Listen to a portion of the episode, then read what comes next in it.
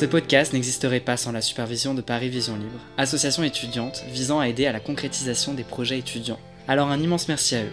Merci de soutenir ce podcast et de faire dérouler la bobine avec moi. Le cinéma en tant que rêve. Aucun art ne traverse comme le cinéma directement notre conscience diurne pour toucher à nos sentiments, au fond de la chambre crépusculaire de notre âme. Par cette simple phrase, Bergman comprend le cinéma, il le transcende. Je m'appelle Malo Morcel et je suis étudiant en cinéma à la Sorbonne. Le cinéma est réellement une passion. Vous savez, le genre de passion qui n'est pas juste passagère mais bien ancrée en soi. Le cinéma, c'est un peu l'occasion de s'évader, d'échapper à la grisaille, aux violences qui jonchent la société notre quotidien. J'ai grandi avec cet art. J'ai fait mes premiers pas sur cet art. J'ai versé mes premières larmes sur cet art. J'ai connu mes premiers émois face à cet art. Enfin bref, je vis constamment avec cet art. Selon moi, le cinéma se définit comme l'art avec un grand A. La décision de créer ce podcast survient suite au visionnage d'une interview d'un cinéaste qui semblait totalement dans l'incapacité de pouvoir s'exprimer librement sur ses œuvres, sur son parcours et sur la relation que celui-ci entretenait avec l'art, à cause d'une contrainte de temps imposée par le média qui l'avait invité. Autant en emporte la bobine est l'occasion de laisser libre la parole aux réalisateurs et acteurs pour qu'ils puissent parler de leur parcours, de leur métier, de leur passion du cinéma, de leur rapport à l'art. Ce podcast leur laissera le temps qu'il faudra 30 minutes, 1 heure, 2 heures, pour échanger, apprendre à les connaître, apprendre également à les apprécier comme moi je les apprécie. Sa devise YOLO. Non, je plaisante. Euh, ce qui ne te tue pas te rend plus fort. J'ai rencontré l'actrice Sarah Stern début octobre 2019, alors que je sortais de l'avant-première du film L'Angle Mort, long métrage réalisé par Patrick Mario Bernard et Pierre Trividic. Elle a aussitôt accepté l'entretien que je lui proposais. C'est alors avec une extrême bienveillance qu'elle m'a accueilli dans son antre. Mais pour la première fois, une invitée surprise était présente. En effet, Nouchka, sa chienne, a participé elle aussi à l'interview. C'est un cinquième épisode placé sous le signe de l'écoute et de l'attention que vous allez découvrir. Cependant, malgré un entretien chaleureux, Sarah Stern a malheureusement dû écourter celui-ci à cause d'un empêchement dans son emploi du temps. Bonjour Sarah Stern. Bonjour. Vous êtes née à Paris le 19 novembre 1984. Mhm. Comment est-ce que vous vous êtes familiarisée avec les arts? Comment je me suis familiarisée avec les arts? Oula, euh, ben je j'ai des parents qui sont assez amateurs d'art, même si c'est un peu euh, général de dire ça, mais j'ai ma mère qui m'a montré assez jeune euh, pas mal de films, qui était fan, et qui est toujours de films noirs, de choses comme ça. Assez tôt, j'ai eu accès euh, à des films qu'on pourrait qu'on pourrait qualifier de, de cinéphiles. Enfin, je sais qu'elle m'a montré euh, La Féline de Jacques Tourneur. euh, j'ai vu Vertigo euh, avant 7 ans. Enfin, il y a des, voilà, des films qui m'ont d'ailleurs assez marqué parce que je les ai vus très tôt. Et pareil, bah, après je suis née à Paris, donc c'est plus facile euh, d'avoir aussi accès aux expositions, à la musique. voilà, donc si je me suis familiarisée, enfin c'est un bien grand mot, avec les arts, ou en tout cas si l'éveil, il est d'abord familial, je dirais. Parce que vos parents faisaient quoi comme métier? Rien à voir. Mon père euh, était un ancien prof de philo euh, qui a fait de la publicité. Et ma mère, elle a eu plein de métiers différents. euh, voilà, elle a fait de la. Quand je suis née, elle avait une boutique de déco. Après, elle a eu euh, un restaurant. Enfin, voilà. Qu'est-ce que vous vouliez faire dans votre jeunesse? Le métier que je fais aujourd'hui. Actrice Oui, ça a commencé très tôt. Et oui, j'ai vraiment toujours, je crois, dit que je voulais faire ça, que je ferais ça, dès, dès que j'étais en âge de parler. Il y a eu un déclic ou pas quand même? Il n'y a pas eu un, un déclic au sens de un événement fondateur, mais euh, j'ai été toujours très, très fascinée, euh, bah, notamment par les films que me montrait ma mère, par les comédies musicales américaines des années euh, euh, 50, par euh, j'ai- voilà, quand j'ai baigné là-dedans, j'ai tout de suite eu une fascination pour les actrices, pour le cinéma. euh, euh, puis ça a évolué après au fil des, au fil des ans. Après, quand je quand j'étais adolescente, c'était plus le rapport aux mots, au texte, au théâtre. Mais, euh, mais j'ai j'ai toujours voulu faire ça. Quelle était votre fréquence au cinéma ainsi que la vision que vous aviez de ce monde-là? La fréquence à laquelle j'y allais, Ouais. Hmm, je suis incapable d'être juste dans les de dire à quelle fréquence j'y allais mais j'y allais pas mal. Et surtout j'allais voir des films qui n'étaient pas nécessairement des films euh, je crois pour enfants voilà. En fait on m'a toujours édu- éduqué aussi à voir des films qui n'étaient pas nécessairement des films pour enfants Euh, même si j'ai vu aussi tous les Disney, plein de dessins animés, tout ça, hein, mais, mais pas que. Et j'ai toujours, je toujours allée au cinéma. Je pense que j'y vais plus maintenant, enfin, ou en tout cas, parce que maintenant il peut m'arriver d'aller voir entre les, les sorties, les projections, etc., deux, trois films par, par mois minimum, mais, euh, mais je suis toujours allée au cinéma. Que vous a transmis votre famille et que vous retransmettez dans votre art, dans votre manière de jouer? Alors ça, euh, un certain sens de l'humour, je dirais. enfin, en tout cas, qu'il y a dans ma famille. Je ne sais pas si c'est très difficile de dire est-ce que c'est ça qui m'ont transmis, que je retransmets. Il y a, bah, il y a forcément une porosité et, et, et un, héritage de voilà des, des, gens, mais pas que la famille d'ailleurs, des gens avec lesquels on grandit, on se construit, euh, on apprend, euh, qu'on aime. Euh, quand on est acteur, on fait surtout un peu feu de tout bois, c'est-à-dire qu'on utilise quand même tout ce qu'on tout ce par quoi on est traversé. Et donc, de fait, les rencontres qu'on fait, qu'elles soient qu'elles soient soient familiales ou pas, euh, mais dans mon jeu, euh, ma grand-mère euh, m'a beaucoup inspirée. Ma grand-mère était un, vrai personnage. Et je sais qu'elle m'a beaucoup, notamment quand j'étais étudiante en théâtre, etc., c'est une femme qui m'a beaucoup inspirée. Dans son débit, dans sa manière d'être, de parler, sa gestuelle. c'est peut-être la personne dont je me suis le plus servie de manière spécifique. Vous avez un souvenir avec elle, concret ou pas? Ah, j'ai plein de souvenirs avec elle. Mais euh, déjà, elle avait une gouaille, elle parlait euh, avec un accent un peu parigot. Euh, elle faisait des exercices de souplesse.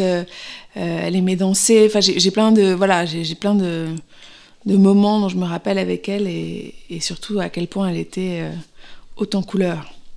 Donc votre famille vous a soutenu ou pas quand vous avez dit que vous vouliez devenir actrice? Euh, Plutôt, ce serait ingrat de dire que ça n'a pas été le cas. Je pense que ça faisait quand même très peur à hum, mon père, notamment, qui était assez inquiet de, la vie que c'était, de, de l'incertitude. Mais je, mais j'ai quand même été soutenue, c'est-à-dire que personne n'a essayé de me mettre des bâtons dans les roues. Je me suis quand même, je me suis inscrite en fac de droit à la sortie du lycée. Et j'ai dû y rester à peu près six mois. J'ai pas dit tout de suite que j'avais déserté, mais euh, voilà. Donc, euh, je, pense qu'il y a eu pas mal de, d'embrouilles à ce moment-là. J'ai dû me faire un peu, un peu taper sur les doigts, mais, mais je me souviens plus très bien de. Enfin voilà. après, ça s'est vite. Comme en plus j'ai commencé à, travailler après, je, voilà. Vous avez fait quoi comme travail du coup? Euh, bah, travailler comme actrice. j'ai commencé mon premier rôle avant de faire des formations post-bac, euh, ça devait être à 18 ans, je crois. Euh, Les Amants du Flore, qui était donc un téléfilm. Je crois que c'était mon premier vraiment rôle conséquent. Enfin, voilà, mon premier rôle qui n'était pas une silhouette ou une figuration. Euh, et puis les choses se sont enchaînées. Enfin, j'ai eu des petits trucs comme ça, surtout de télé, pas que, mais voilà. Et puis après, j'ai fait une école à Agnières. Et enfin, après, une école à Londres, voilà. Donc vous avez fait une école euh, à Agnières. Comment l'approche de la comédie vous a été inculquée dans cette euh, école-là? Euh, bah, C'était une formation à Agnières assez classique de mémoire. On faisait beaucoup aussi de, on faisait beaucoup de textes en alexandrin, de, voilà, beaucoup de racines. On a travaillé beaucoup de, textes très classiques et pas que. Je réfléchis plutôt que comment l'approche de la comédie. Moi, je pense que dès que je, me suis rendu compte que je pouvais avoir une sorte de vis comica, que je pouvais faire rire, c'est sûrement quelque chose que j'ai un peu recherché et, aimé. Euh, et après, du coup, peut-être que mes choix de scène, etc., s'orientaient aussi, euh, mais pas que, dans la comédie, mais pas que. Mais c'est vrai qu'on a travaillé aussi pas mal de. Euh, quand j'étais à Agnières par exemple donc c'était vraiment vraiment de l'absurde du burlesque et j'ai toujours aimé faire rire. Et vous intégrez du coup quelques années après, euh, pour trois ans, la Royal Academy of Dramatic Art à Londres. Oui. Qu'est-ce qui vous a poussé à vous rendre dans cette ville? Euh, J'ai raté le conservatoire. je l'ai raté euh, bah, sûrement les trois fois. À l'époque, il y avait une, limite. Oui. Et voilà, peut-être pas les trois fois au premier tour, mais je l'ai pas eu et j'étais dévastée. Je me suis dit, mais en plus, je comptais vraiment, j'avais très envie de une formation comme ça un peu classique. Euh, Et à l'époque, je sais plus comment j'ai entendu parler des, des, écoles à Londres. Et ça me semblait une super idée de faire une formation en anglais parce que ça ouvrait un peu euh, les horizons aussi. Et du coup, j'ai passé les concours de manière euh, assez détachée parce que j'étais hum, hors de mes marques, pas dans ma langue, pas dans mon pays. Donc j'étais assez désinvolte. Et ça m'a plutôt réussi parce que j'ai passé deux écoles et j'ai eu les deux. Et alors j'ai décidé d'y aller. Et dans la méthode d'acting entre celle en France et celle euh, au Royaume-Uni, qu'est-ce qui, quelle est la grande différence? Moi, ce que je peux dire, c'est que déjà j'étais très impressionnée par l'implication et euh, la dose de travail. je, parle, je peux parler que des, de comparer les écoles que j'avais faites, mais mais en France, il y avait un truc un peu comme ça, euh, pas je m'en foutiste, mais, mais très. Euh, en Angleterre, c'est des soldats, quoi. Et donc, euh, et puis il y a, une, y a une, part laissée à l'interprète, l'acteur, où vraiment il doit nourrir et proposer des choses pour son personnage, mais c'est beaucoup de méthode acting et, et c'est selon cette méthode qu'on travaillait, c'est-à-dire toute la toute la méthode Stanislavski et ses dérivés, donc euh, euh, beaucoup de recherches euh, pour les pièces, pour les pièces classiques, des recherches historiques, des recherches de, enfin voilà, sur les us et coutumes, sur la danse, sur la musique, sur donc il y a, beaucoup de, de, oui, de travail, je dirais. Et après, c'est aussi, mais je sais pas si c'est hum, propre aux anglo-saxons, mais j'ai quand même l'impression un travail euh, basé beaucoup sur le corps aussi et sur la composition, c'est-à-dire que c'est des acteurs qui n'hésitent pas à composer des personnages. Euh, et souvent en France, la tendance, j'ai l'impression, est plus de, euh, est plus naturaliste et plus de retrouver des acteurs qui sont les personnages. voilà.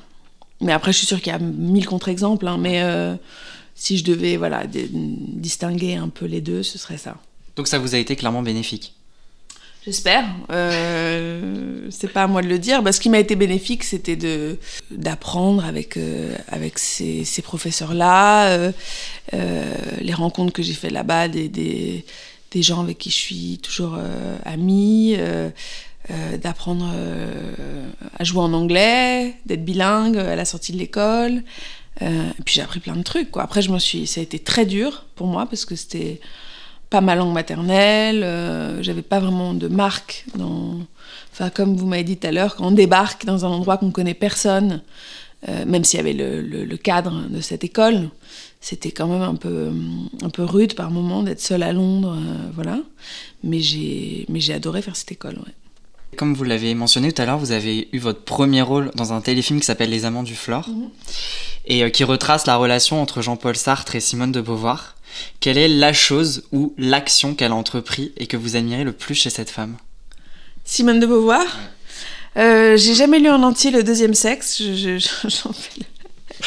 Mais euh, bah, euh, déjà pour son combat féministe, même si je devrais me la fermer parce que j'ai pas tout lu, mais je dirais que c'est surtout pour ça. Et puis j'ai l'impression que c'était une femme, je, je connais pas assez bien, hein, mais qui était d'une grande enfin, de manière en même temps assez, c'est assez ambivalent parce qu'elle a fait une grande liberté, puis en même temps le rapport qu'elle a à Sartre euh, euh, n'était pas que euh, fait de liberté, j'ai l'impression, mais oui, je dirais c'est surtout pour son sa modernité et son et ce qu'elle a apporté au féminisme. Simone de Beauvoir dit on ne naît pas femme, on le devient. Est-ce que vous êtes née actrice ou est-ce que vous l'êtes devenue? Waouh, j'adorerais prendre une voix un peu suave. euh, non, je suis pas sûre d'être née actrice vraiment parce que euh, parce que moi qui étant un bébé, j'ai pas, pas envie d'un tel déterminisme. Euh, il est né sapeur-pompier. Non, je crois que non, je crois que oui, on le devient. Euh, et après, on devient peut-être ce qu'on est. Ça, c'est possible. Euh, mais oui, dans mon cas, je pense que même si c'est venu de manière très précoce et très assurée, euh, j'apprends encore à être actrice. Euh, c'est-à-dire que j'apprends mon métier, puis j'apprends aussi ce que ça veut dire d'être actrice dans la société, dans ce que ça impose comme rythme, dans qu'est-ce que c'est le quotidien d'une actrice, qui n'est pas juste un quotidien sur les plateaux. Donc oui, je dirais on le devient. Vous tournez en 2007 Ce soir je dors chez toi d'Olivier Barou. Oui. C'est l'histoire du coup d'un protagoniste, Alex, qui cherche par tous les moyens à trouver son indépendance, malgré le fait que sa petite amie veuille qu'ils habitent ensemble. Et vous, à partir de quand avez-vous considéré avoir une indépendance dans votre manière de jouer? Euh, Une indépendance dans ma manière de jouer euh... Je sais pas. Je pense que c'est tellement euh, fragile et mystérieux le jeu et qu'il y a des moments où on se sent euh, hyper libre et qu'on a l'impression d'être de voler et de d'oublier les choses etc par, et par par d'autres on a l'impression de porter des, des, des, des, chaussures en plomb et que voilà, et de peser 3 tonnes et d'en faire 3 tonnes. Je crois qu'il n'y a pas euh, un moment déclic où euh, tout d'un coup euh, je me serais sentie super indépendante. Non, non, parce que c'est pétri de moments d'assurance, de moments d'extrême incertitude à l'inverse, de moments de joie, de moments de doute. Il n'y a pas, voilà, c'est fait de tout ça comme comme pour la plupart d'entre nous, euh, la plupart du temps, quoi. Donc, euh, je peux pas vous dire un moment en particulier. Et en 2011, c'est la consécration avec les tuches d'Olivier euh, Barou. Donc, c'est l'histoire d'une famille qui gagne au loto et qui décide de partir vivre à Monaco. Oui. Vous y incarnez Stéphanie. Absolument. Qui est Miss Bouzole. On peut le dire. Avez-vous cru au tout départ, lors de la lecture du scénario, d'être dans un certain stéréotype du personnage ou pas? Est-ce que c'était une crainte? Euh, oui et non, parce qu'à la fois, euh, il fallait foncer. Alors, on savait pas du tout, quand on a commencé les tuches, cette aventure, ce que ce serait. Enfin, c'est-à-dire que, voilà, on a eu un scénario, euh, des personnages comme ça qui, sur le papier, euh, avaient l'air très marrants et assez croustillants à faire, mais chacun, chacun a amené sa pierre à l'édifice. Puis surtout, après, c'est devenu.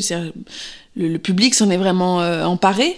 Mais euh, au début, moi, je sais que j'étais un peu fascinée par ces filles euh, euh, qui, justement, rêvaient d'être stars. Il y avait quand j'étais ado, moi, c'était les débuts du loft, de la télé-réalité. Donc, j'ai vu toutes ces jeunes femmes qui rêvaient d'être, d'être vues, d'être, d'être stars. C'était un peu ça mon, mon, mon, modèle en tête pour Stéphanie. Et, euh, et à l'époque aussi, euh, Paris Hilton était euh, au sommet de sa gloire. donc en même temps, c'était vraiment très, comment dire, très inspiré de la pop culture, mais de, ce que je connaissais moi. Alors moi, c'était pas forcément mon modèle ou mon désir d'être star de la télé-réalité, mais c'était très actuel. Donc j'ai pas, j'avais pas l'impression que ce soit stéréotypé. Après on est clairement dans, un genre euh, euh, très loufoque, très burlesque. Euh, voilà, et on n'est pas dans. On n'est pas dans un extrême réalisme, mais je pense que c'est des jeunes femmes. enfin, je pense que Stéphanie Tuche, elle existe, quoi. À mon avis, elle, existe dans plein d'endroits. et je dis ça en plus avec beaucoup de tendresse, parce que j'ai beaucoup de tendresse pour ce personnage qui me qui m'amuse, mais il y, a, quelque chose aussi qui me touche beaucoup euh, chez elle. Euh, voilà. Si vous deviez devenir, non pas la Miss Bouzole, mais bien la Miss... Ça, je le suis déjà. Oui. si vous deviez du coup devenir la Miss d'un cinéaste ou d'une cinéaste, donc la, la muse quoi en quelque sorte, lequel ou laquelle ça serait? Bah, je vous ai parlé dans nos échanges de Cassavetes. Oui.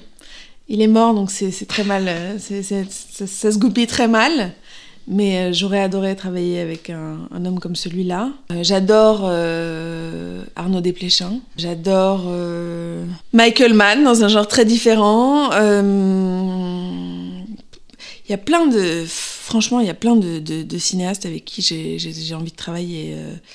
Et, et, plus les univers sont sont divers et plus, ça me fait envie. Euh, là, hier, j'ai vu un film d'Abel Ferrara, euh, Tommaso, que j'ai trouvé très beau. Mm. Euh, la semaine dernière, j'ai vu le film La vie secrète de Ridis Gusman. Ah Moi, mon rêve, c'est surtout d'être emmené dans des histoires, vers des personnages riches, complexes. Voilà.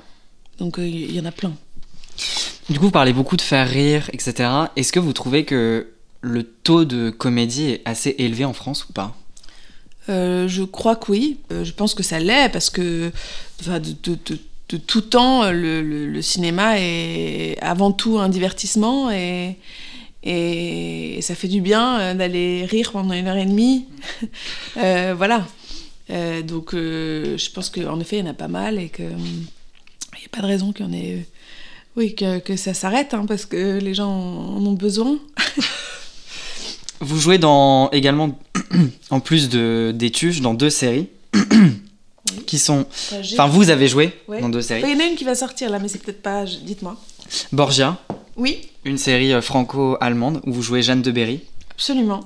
Mais aussi dans Rosemary's Baby.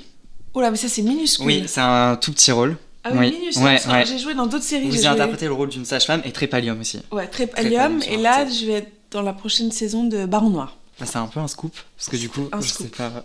ça sort bientôt et je fais, euh, ouais, je fais un personnage assez monstrueux, mais j'étais très contente. Quelle différence on peut, on peut voir entre les séries de nature étrangère et celles ancrées sur le territoire français? Euh, Je peux parler surtout en tant que spectatrice, je crois. Euh, j'ai l'impression qu'il y a un... En termes d'écriture, ça arrive peut-être en France, mais il y avait quand même un train d'avance aux États-Unis, en Angleterre. là, je suis par exemple en train de regarder la série Succession. Euh, je suis absolument fan, je sais pas si vous l'avez vu, mais euh, c'est génial. Je sais pas, pour moi, je, les expériences que j'ai eues de série, euh, c'est assez plaisant pour, pour un acteur parce que ça se. On a un peu plus de temps, ça c'est, le, temps, le, rapport au temps de tournage, etc. est, allongé et donc. c'est une autre manière d'aborder d'aborder l'interprétation. Mais après, je sais pas, je je sais pas ce qui nous distingue ou ce qui voilà. Euh, après, j'ai des copains qui écrivent des séries. Là, j'ai un, ami qui a, qui va lancer sa série euh, qu'il a créée pour Canal qui s'appelle OVNI, qui a l'air super. Euh, je pense qu'il y a, enfin, il y a de très bons auteurs en France. Il n'y a pas de raison qu'on fasse pas des séries aussi bien. voilà. Comment est-ce que concrètement, parce que vous dites qu'il y a une certaine avance aux, aux, enfin, aux États-Unis, Comment est-ce que. Comme spectatrice, moi, c'est vrai que euh, j'aime regarder. Là, j'ai aimé regarder euh, Years and Years, Succession. mais pareil, je trouve que toujours les acteurs sont absolument bluffants, que les intrigues, la manière dont c'est écrit. ceci dit, il y a plein. Moi, j'ai justement j'ai découvert un Baron Noir a posteriori, enfin après que ce soit sorti, mais quand j'ai commencé à, à travailler dessus. Et je trouve que c'est une super série. Enfin, vraiment, en toute objectivité, euh, euh, c'est une série qui m'a accrochée, vraiment. Euh, après, je sais pas, parce que moi, mon métier, c'est que actrice, hein, donc je sais pas ce qui, ce qui fait la, différence. Ou... Voilà. Après, je trouve qu'on, je pense aussi que on trouve toujours mieux ce qui est fait ailleurs, parce que c'est plus exotique aussi, et voilà. Mais qu'il y a tout, enfin, il y a un terreau formidable en France aussi. Comment est-ce qu'on s'adapte à ces changements de langue? Vous voulez dire anglais-français? Ouais. Dans mon cas? Ouais. Je, comme n'étant pas Jean-Claude Van Damme, c'est pas très compliqué. Euh, depuis que je suis rentrée, parce que moi j'ai vécu à Londres, quand je vivais à Londres et que je rentrais à Paris, alors là c'était un peu. Euh, j'ai eu des petits moments euh, Jean-Claude Van Damme justement, mais là maintenant plus du tout. c'est. Mais bon, parce que maintenant, là en ce moment, je parle et je pense en français. Et d'ailleurs, je pense que si je devais faire demain un film en anglais, il faudrait que je retravaille un peu ma diction, tout ça, parce que c'est c'est assez différent de manière purement comment dire métabolique, c'est-à-dire dans la dans la, la, mâchoire, les mouvements de langue, les choses comme ça. Il faudrait que je re que je me rôde à nouveau. Rosemary's Baby est l'adaptation du film de Roman Polanski par NBC. Ouais. Alors je sais pas si vous voulez en parler ou pas, mais il y a Jacques qui est sorti dernièrement qui a fait polémique. Est-ce que vous pensez qu'il faille différencier l'homme de l'artiste? Hmm, Je ne sais pas répondre à cette question. Je, franchement, euh, euh, dans le cas de Polanski, euh, je suis allée voir son film que j'ai trouvé hyper beau, qui m'a vachement bluffé, J'accuse donc.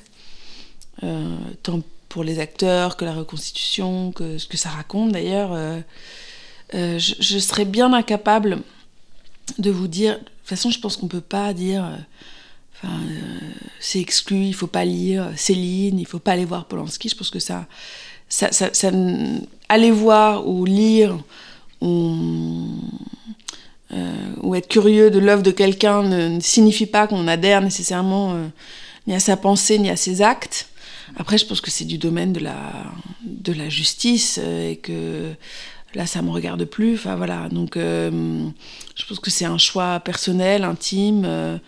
Euh, voilà, je, c'est tout ce que je peux dire. Enfin, après, il y a des gens que je, dont, voilà, dont je peux avoir. Enfin dont la, la, la, personnalité ou les actes peuvent me rebuter et me donner voilà pas envie d'aller justement euh, voir tel film ou lire tel livre mais euh, mais je pense que c'est le choix de chacun est-ce que aujourd'hui le cinéma c'est un milieu d'hommes? Euh, non je crois pas c'est pas un milieu d'hommes non non c'est un milieu d'hommes et de femmes euh, ou peut-être c'est euh, toujours un peu plus difficile pour une femme de monter un film ou de le réaliser, encore que il y en a plein qui se débrouillent très bien. Mais non, je crois que tout ça est un peu en train de. Enfin, dans plein de milieux d'ailleurs, quand même, c'est, c'est, c'est, c'est un peu en train d'être dépoussiéré et que, et que la parité, elle n'est pas encore totalement euh, euh, actée, mais qu'elle est, elle est, en, elle est en cours. Vous avez ensuite joué dans les Tuches 2 et les Tuches 3, sortis respectivement en 2016 et 2018. Oui. Pour quelle raison avoir voulu reprendre et accepter de reprendre le rôle? Bah parce que quand ça se passe bien une première fois et que encore que le premier a pas fait un, un si grand succès public mais que en tout cas c'est une, une chouette expérience de tournage et que on propose une suite bah, bah, pourquoi pas, allons-y. Et puis après, euh, euh, le troisième, si voilà, si tout le monde s'embarque dans l'aventure, euh, enfin, ça semble assez naturel, même là pour le 4. C'est-à-dire que, bon, au-delà du fait que c'est mon boulot, c'est aussi comme ça que je gagne ma vie. Il y a quelque chose d'assez joyeux de retrouver euh, une équipe d'acteurs, de techniciens, réalisateurs euh, et des personnages qu'on a, voilà. Donc, euh, pour, voilà, parce que c'est Déjà, c'est mon métier, et puis en plus, ça m'amuse. Le deuxième volet s'intitule Le rêve américain. Oui. Quel est, vous, votre rêve américain et comment pensez-vous l'atteindre? Euh, mais déjà, moi, j'adorerais, mon rêve américain, ce serait, euh, je crois, de, alors, de manière générale, de travailler en, plus en anglais, parce que j'ai reçu cette formation et que, donc déjà, de travailler outre-Atlantique, euh, enfin, sur des projets, bien sûr, intéressants, euh, travailler avec les frères Cohen, ce serait mon rêve américain. Donc le troisième, quant à lui, nous montre le personnage incarné à l'écran par Jean-Paul Rouve devenir président de la République. Oui. Si vous, vous deviez devenir présidente, quelle serait la première action que vous entreprendriez à l'encontre des intermittents du spectacle? Euh. Waouh euh. Il y a le chien qui fait des petits bruits. Euh, à l'encontre des intermittents du spectacle. Et ben, je les rassurais sur le fait que leur statut bah, restera, euh, voilà, continuera d'exister et, et qu'est-ce que je ferais? Voilà, je, déjà je, je, je, maintiendrai ce statut. Enfin, euh, j'imagine ce serait, ce serait le meilleur service à rendre aux intermittents. Quand Nina Meurice est venue il y a deux trois semaines, ouais. elle avait expliqué que sur les tournages souvent on ressentait un clivage entre les acteurs et les techniciens. Est-ce que vous le ressentez aussi ou pas? Euh, oui. Bah, déjà, souvent, les acteurs, au-delà du fait qu'on est choyé, on va être un peu infantilisé, parfois. C'est-à-dire? Bah, C'est-à-dire qu'on a l'impression qu'il faut qu'on nous explique que, euh, voilà, euh, où sont les toilettes, où est la cantine, à quelle heure on mange. Euh, là, on va, par, par moment, on est, un petit peu. on se sent un peu comme une, chose voilà, qui dépend du bon vouloir du réalisateur et. N'est pas totalement parfois libre de nos faits et gestes sur un tournage, mais de fait, les, assistants veillent à ce que les délais soient respectés et qu'on n'aille pas fumer des clopes au lieu de répéter, par exemple, une scène. Mais euh, euh, je trouve qu'on, peut-être que mais ça, ça change. Je crois que ça, ça bouge un peu, mais c'est vrai que je pense qu'il y a une ancienne école où les acteurs étaient très euh, euh, peut-être trop, euh, voilà, euh, pris en charge et traités comme s'ils étaient en porcelaine, alors que voilà, il y a une sorte de déférence à l'égard des acteurs qui est qui a peut-être pas lieu d'être. Vous avez ensuite joué dans le film Netflix Le goût et les couleurs. Oui. Qui est sorti le 24 juin 2018. Est-ce que aujourd'hui vous ressentez de la part de Netflix Je sais pas si vous une certaine crainte dans le développement de ces projets ou pas?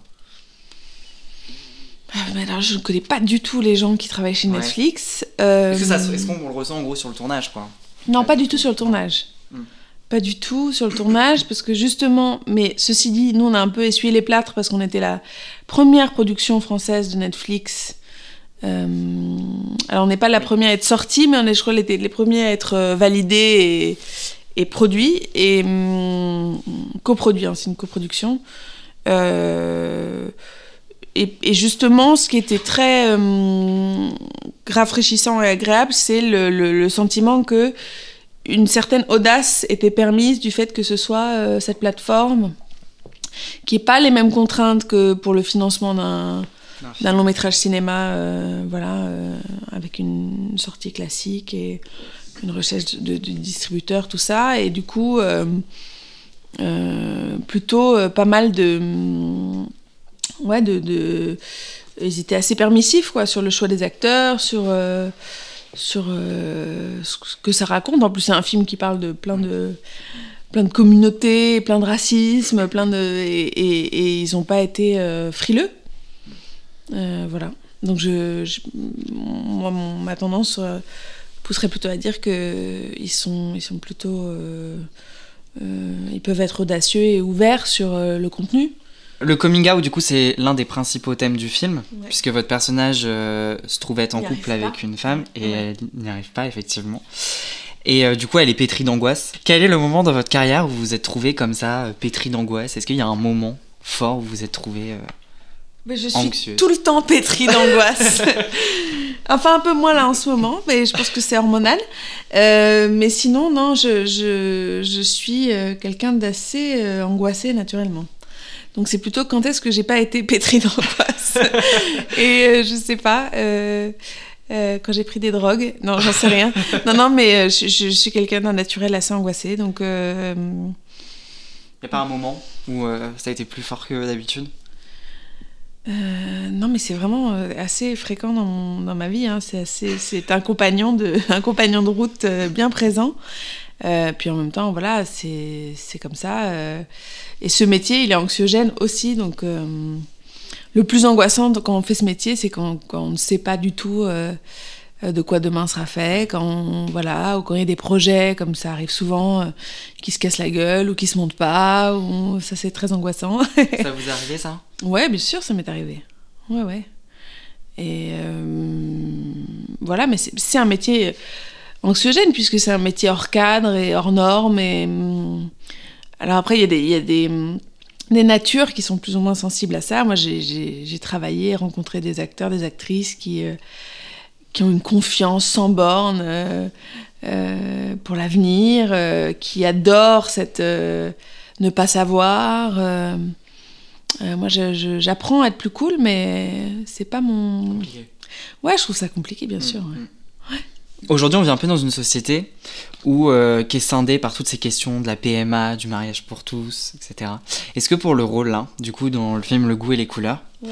est-ce que vous vous êtes intéressé au militantisme qui existe, par exemple, et qui, qui se bat contre l'homophobie, comme euh, SOS Homophobie ou Act Up Paris? Bah, je connais, je, je suis pas allée plus euh, que ça pour ce rôle, euh, comment dire, euh, euh, m'enquérir des actions d'Act Up ou tout ça que je connaissais, mais euh, euh, j'ai autour de moi, euh, je sais pas si je pourrais dire c'est des militants farouches, mais des, des, des gens qui sont assez impliqués et, euh, sur ces questions, euh, qui sont des amis, des proches, donc je débarquais pas complètement. En terre inconnue. En terre inconnue, ouais. Et puis c'est des sujets qui aussi m'intéressent. Donc bah, après, je suis pas allée en, dans des associations pour ce rôle spécialement. Mhm. Mais voilà, des, c'est des sujets qui touchent, euh, oui, plein de, des proches, euh, des intimes. Donc c'était, euh, j'étais contente de faire un film aussi qui parlait de ça. Est-ce que vous pensez que le cinéma, ce doit être la manifestation d'une cause, qu'elle soit politique, sociale ou bien autre? Je sais pas, il y en a qui pensent que toute œuvre d'art est politique. Je serais peut-être pas si radicale. Euh, et en même temps, je pense qu'on peut trouver de la politique partout. Euh, euh, c'est surtout, je crois, l'expression euh, de quelque chose d'une époque. Euh, voilà, à part plein de prismes différents. mais ça raconte toujours quelque chose d'une époque. Euh, et Les Tuches, je pense d'ailleurs, n'est pas à vue d'œil, à première vue, un film politique, euh, a quand même euh, des résonances. Il y a des dénonciations quand même. Oui, oui, mais ça, se veut pas, ça n'a pas une ambition politique. Et pourtant, d'ailleurs, quand, quand les Gilets jaunes, quand le mouvement a commencé, on a parlé de, du fait que ça ait pu être inspiré par Mm. euh, les Tuches 3. Euh, mais je crois parce qu'il y a quelque chose euh, dans l'air du temps. Et c'est sûrement aussi pour ça que ça marche. Euh, donc je pense que les œuvres d'art euh, traduisent surtout euh, quelque chose de ouais, d'une époque et de ses contemporains, quoi. Stendhal disait La comédie a un grand avantage sur la tragédie, c'est de peindre les caractères. Quel grand avantage, en plus de peindre les caractères comme le dit Stendhal, la comédie peint-elle en vous et chez vous? Ben, moi, j'aime rire. Euh, parce que ça, ça allège et ça fait du bien. Euh, et c'est une manière de désamorcer les, les tracas et les drames. Euh, donc en ça, euh, la comédie m'est particulièrement euh, nécessaire et utile. Et après, comme actrice, je trouve que c'est difficile et, extrêmement savoureux de voir un acteur, une actrice qui, enfin moi, quand quelqu'un me fait rire. Et me fait tout d'un coup, euh, me provoque une émotion, un rire qui sort de nulle part et qui est incontrôlable. Je trouve ça génial, quoi. Il y a des acteurs comme ça. euh, Vous avez des exemples ou pas? Là, comme ça, le plus évident, je pense à Jim Carrey, je pense à, à Ben Stiller, je pense à Amy Schumer. Pardon, c'est que des Américains. mais euh, comme ça, mais il y en a d'autres. Là, il faut juste que ma machine se remette en route. Mais je trouve que c'est. Il y a quelque chose de, de- de très virtuose pour moi, un acteur qui sait faire rire. Vous remportez le César du public en 2019 pour les Tuches 3. Ouais. Est-ce que c'est pas un peu frustrant de s'être voir remis un prix non pas par le milieu du cinéma, mais bien par le public? Non, enfin, comment dire, déjà c'est pas tout à fait surprenant, vu l'Académie des Césars et, et- et la, comment dire, et l'introduction toute nouvelle euh, des- des- de ce type de film euh, à cette cérémonie. Euh, et ensuite, c'est ce que c'est, et c'est très beau que ce soit ça, c'est-à-dire un, un film qui a, qui a eu le, euh, la reconnaissance du public, qui a été adoubé par le public, et euh, c'est en grande partie pour ça qu'on fait ce métier, pour euh, toucher le public, le faire rire. Et d'ailleurs, je pense que même quand on fait du, du cinéma d'auteur, on, on serait ravi de recevoir le prix du public. Euh, donc euh, non, c'est pas frustrant. Ce qui est frustrant parfois, c'est le c'est le snobisme quand il est trop euh, affiché ou, ou radical, mais sinon, je trouve que bah c'est les gens qui méprisent le fait que ce soit une comédie ou une comédie populaire. euh, et, et qui ne s'en cachent pas, mais, mais sinon, je, je, je trouve ça très bien et, et très joyeux qu'on ait reçu ce prix. Donc vous êtes d'accord avec Danny Boone, du coup? Je sais pas ce que dit Danny Boone. Mais- En fait, c'est Danny Boone qui a, euh, qui a un jour un peu tapé du poing sur la table en disant que c'était un peu un, un scandale que euh, des comédies soient jamais euh, mises en, mises en lumière au, au César. Ah oui, je suis d'accord. Ouais. Bah, je suis d'accord, mais de toute façon, de tout temps, les la comédie est considérée comme un art mineur. euh, et je pense que c'était déjà l'époque, à l'époque, pardon, le cas euh, des films euh, euh, de Gérard Houry, des voilà, de Funès. Il était, était pas porté au nu comme aujourd'hui à l'époque. Et je, je pense qu'il y a plein d'exemples. Et c'est sûr que c'est pas considéré comme l'art noble. Mais, mais pour moi, c'est tout aussi, tout aussi noble de faire de la comédie que du drame. Mais pourquoi vous pensez que c'est pas comme ça? Pourquoi c'est aussi... Je pense que c'est culturel et que ça fait des, des- depuis toujours. euh, et euh, ça a dû commencer par le théâtre, euh, mais, hum, parce que c'est l'expression, à mon avis, le rire, l'émotion du rire est plus, vulgaire, plus grasse, plus, j'en sais rien, plus impétueuse que la larme à l'œil et qu'on considère que voilà, c'est moins, moins noble. Qu'est-ce qui est plus difficile, faire rire ou faire pleurer? Je pense, euh, pour un acteur, euh, faire rire, je pense que c'est plus difficile. Avec du recul aujourd'hui, est-ce que vous pouvez dire que le métier de comédien ou comédienne est difficile voire compliqué? Ah oui, je peux tout à fait le dire. Bien sûr, c'est un métier compliqué, ouais. Très compliqué. Bah, déjà pour toutes les raisons qu'on a évoquées avant, de ne pas avoir de cadre et de pas savoir très bien euh, ce qui va se passer. Euh, J'ajouterais à cela de dépendre beaucoup des autres Ouais. et du désir des autres.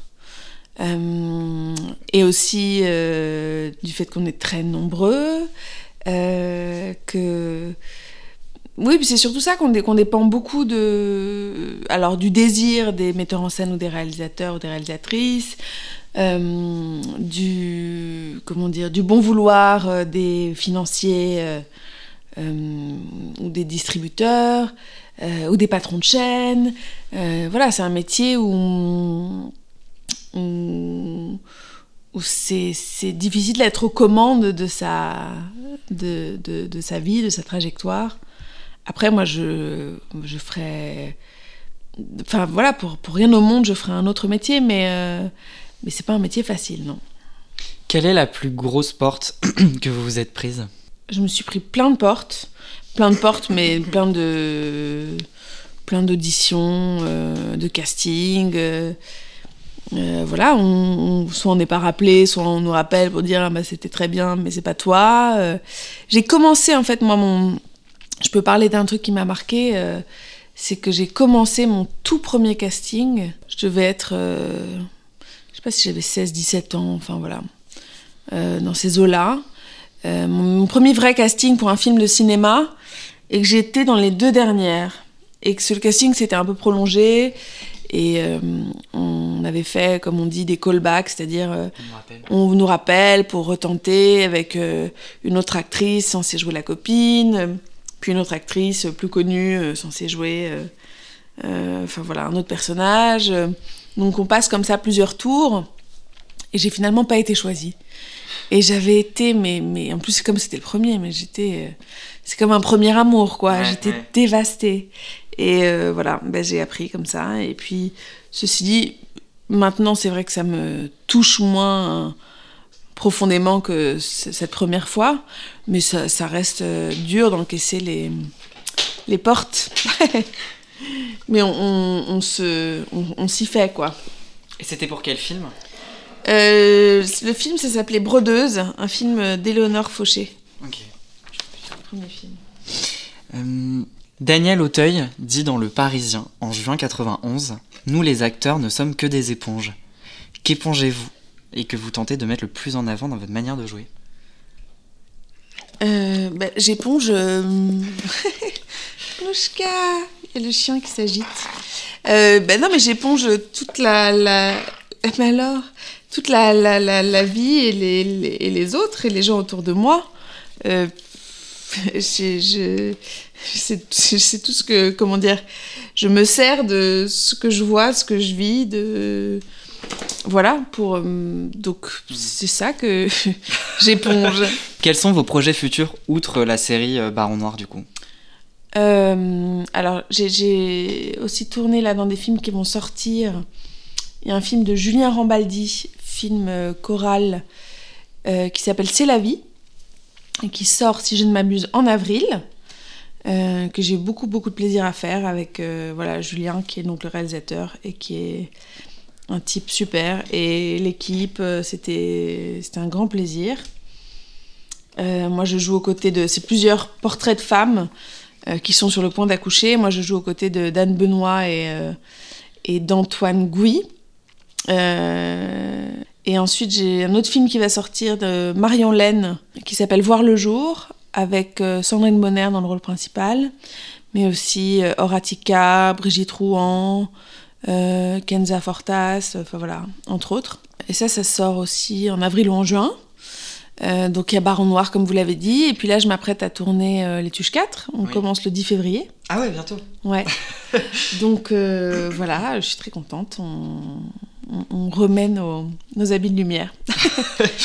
Quel conseil prodigueriez-vous à un étudiant qui souhaite se plonger dans le milieu du cinéma Accroche-toi Euh, de, bah, de poursuivre. euh, euh, là, je pourrais vraiment faire une réponse à Stéphanie Tuche, de poursuivre son rêve.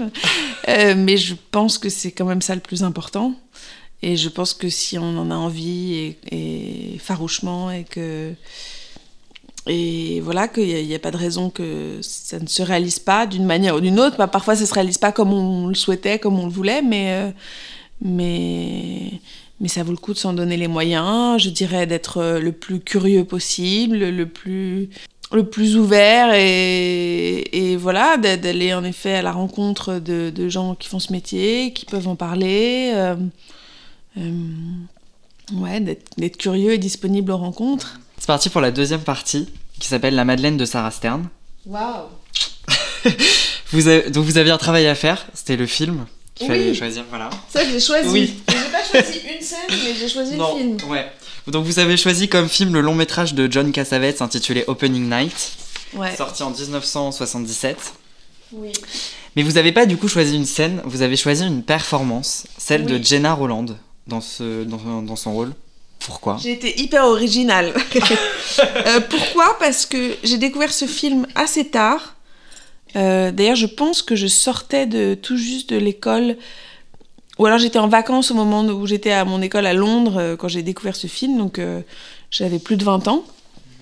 Et, et j'ai pris une telle claque quand j'ai vu Jenna Rollins dans, ce- dans, ce, rôle que je me suis dit, ouais, bah, ne pourra jamais.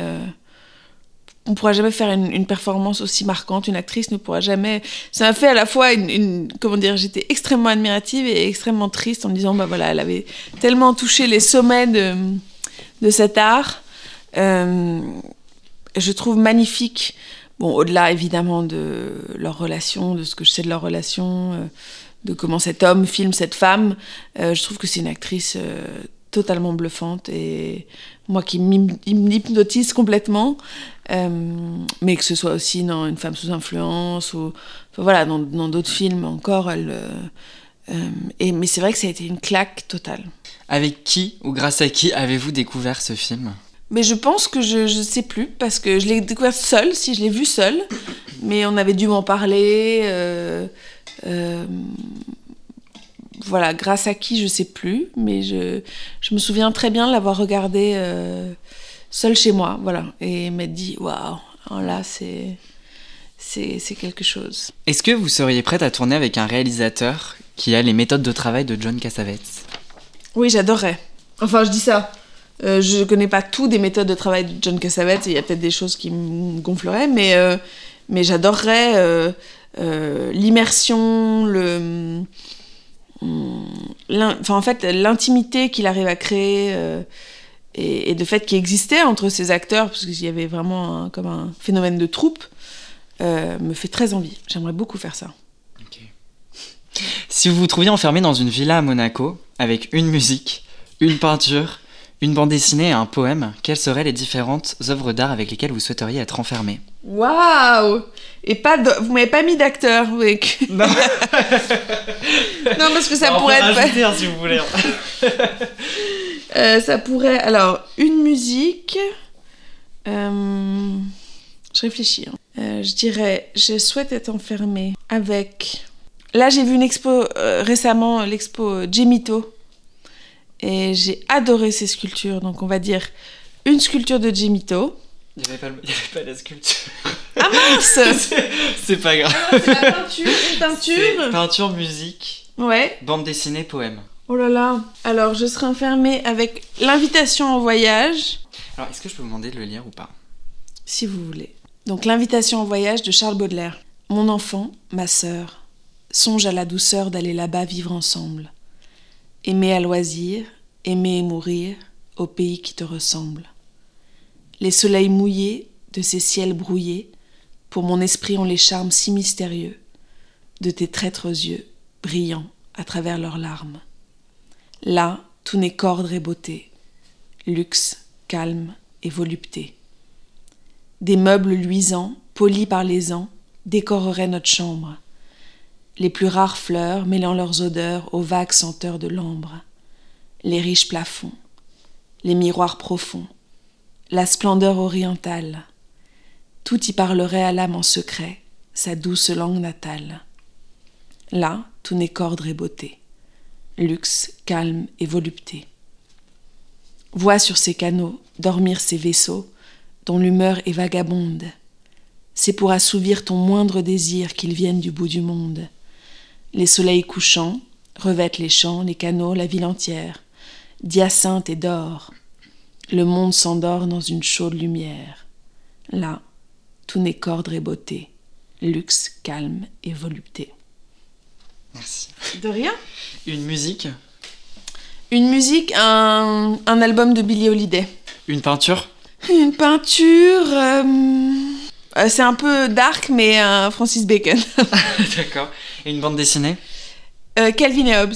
D'accord. ok. C'est parti pour la troisième partie qui s'appelle Vol au-dessus d'un nid de questions. Oui. Comment intègre-t-on la peau d'un personnage? De plein de manières différentes, je pense, et ça dépend à chaque fois, mais euh, euh, on lit le texte, on rêve à ce que va être ce personnage, on cherche ce qu'il aime, euh, comment il parle, quelque chose de sa gestuelle, quel métier il fait. Je pense que c'est des petites enquêtes très différentes à chaque fois.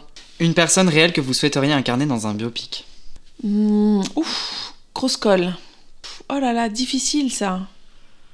Ah, je ne sais pas. Euh, Rita Hayworth, la fille qui se prend pas pour de la merde. Euh, non, je, euh, je sais pas. En tout cas, je sais pas. Un personnage de littérature Colette, Votre plus grande fierté faire ce métier. Comment choisissez-vous vos projets? Bah, parfois, je suis choisie et parfois, je choisis. Euh, je pense que de plus en plus, je choisis. Donc, ça, c'est. Parce qu'on a oublié d'en parler, ça aussi, mais quand, au départ, quand on débute, on a, on a assez peu le choix, finalement. Ouais. Euh, je pense euh, c'est l'histoire et le personnage avant tout. euh, euh, puis ça peut être évidemment le, le travail d'un- d'un, d'une réalisatrice, mais euh, mais c'est, je dirais que ce qui me ce qui m'importe ou m'excite le plus, ça va être le euh, l'histoire, ouais, l'histoire qu'on raconte. Est-ce que vous savez chanter? Très mal. J'aime chanter, mais je chante très mal. Il y a une chanson qui prend une place importante dans le film des Tuches. Oh. C'est comme un ouragan Oh là là. de Stéphanie de Monaco sorti en 1986. Oui. Est-ce que je peux vous demander de chanter un extrait ou pas? Euh, bah, je pense que vous allez perdre des auditeurs. non, parce que franchement, euh, le chant, c'est. Non. Je préfère pas. Aucun on penserait à moi pour euh, voilà, le, le- la vie de Barbara Streisand, par exemple. je préférais laisser planer le doute. D'accord. Et c'est parti pour la dernière partie qui s'appelle À bout de phrase. Oui, Vous avez deux choix, il faut en choisir un seul. d'accord. Un pour tuche ou tuche pour un. Un pour tuche. Activisme ou militantisme? Activisme. Trépalium ou Borgia? Borgia. Stéphanie Tuche ou Stéphanie de Monaco? Stéphanie Tuche. Paris ou Londres? Paris. Jean-Paul Sartre ou Simone de Beauvoir? Simone. Tolérance ou acceptation? Tolérance. Liberté, égalité ou fraternité? Fraternité. Les goûts ou les couleurs? Les goûts. Les causes ou les conséquences? Les causes. Être ou avoir? Être. Film sur Netflix ou film au cinéma? Cinéma. Incarner ou représenter Incarné. Merci Super, beaucoup merci. Sarah Stern. Bah de Merci. rien, merci à vous.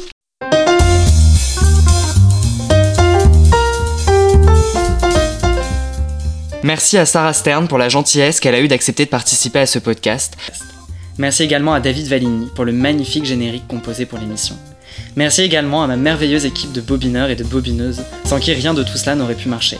Merci à Gauthier Fragnat pour la prise de son et Marois Ben Daoud pour la communication qu'elle entretient pour Paris Vision Libre.